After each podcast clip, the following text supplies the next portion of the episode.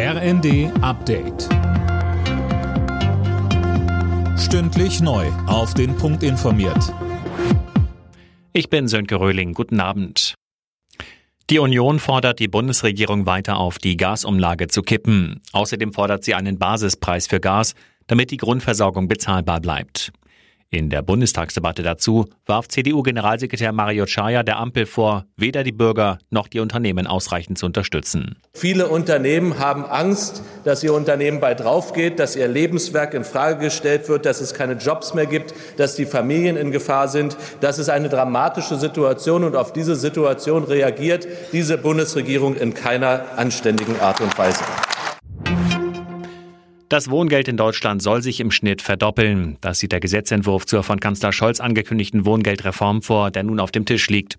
Anne Brauer mit den Einzelheiten. Die Haushalte, die Wohngeld beziehen, sollen ab dem kommenden Jahr im Schnitt 370 Euro pro Monat bekommen. Aktuell sind es 180. Und mit der Reform sollen auch viel mehr Haushalte profitieren können.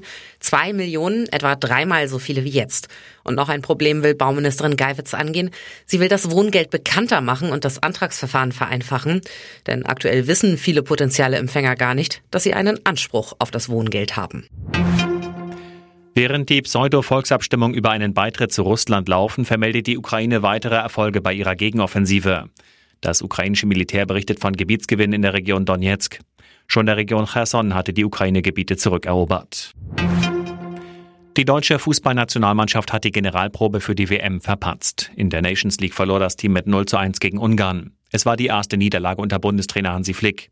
Der sagt im Anschluss im ZDF. Klar, wenn, wenn wir uns ärgern, dass wir verloren haben und dass wir keine Chance mehr haben, die Nations League-Gruppe zu gewinnen. Trotzdem lieber jetzt zu diesem Zeitpunkt als dann bei der WM. Und ich denke auch für jeden Einzelnen ist es nochmal ein Ansporn, am Montag nochmal alles zu geben und dann die sechs Wochen nochmal zu nutzen, um, um top vorbereitet zu sein. Alle Nachrichten auf rnd.de